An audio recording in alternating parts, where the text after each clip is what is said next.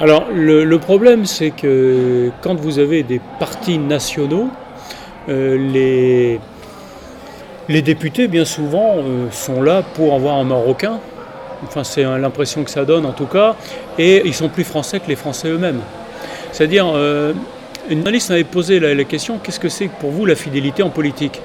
Je dis la fidélité, c'est d'abord être fidèle aux gens avec qui je vis, donc c'est-à-dire ma circonscription et la Bretagne. Après, c'est la France et en dernier, c'est les partis. Mais beaucoup de, mes petits camarades, c'est l'inverse.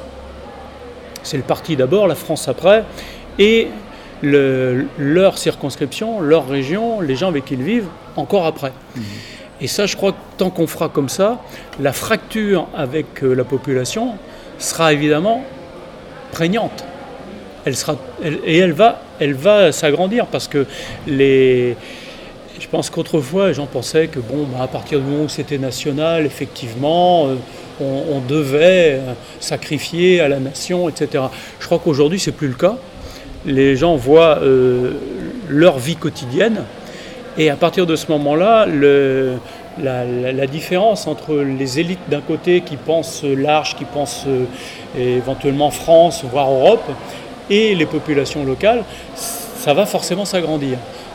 Il va falloir redonner du lien. Et redonner du lien, ça veut dire aussi laisser les populations locales, dans un certain nombre de domaines, bah, gérer leurs affaires tout seuls. Je veux dire, c'est pas très compliqué, hein, ça se passe comme ça dans tous les autres pays d'Europe qui nous entourent. Il y a vraiment que la France qui, de ce côté-là, a une, euh, façon de fonctionner qui est encore très centralisée avec euh, la pyramide napoléonienne, pour être clair.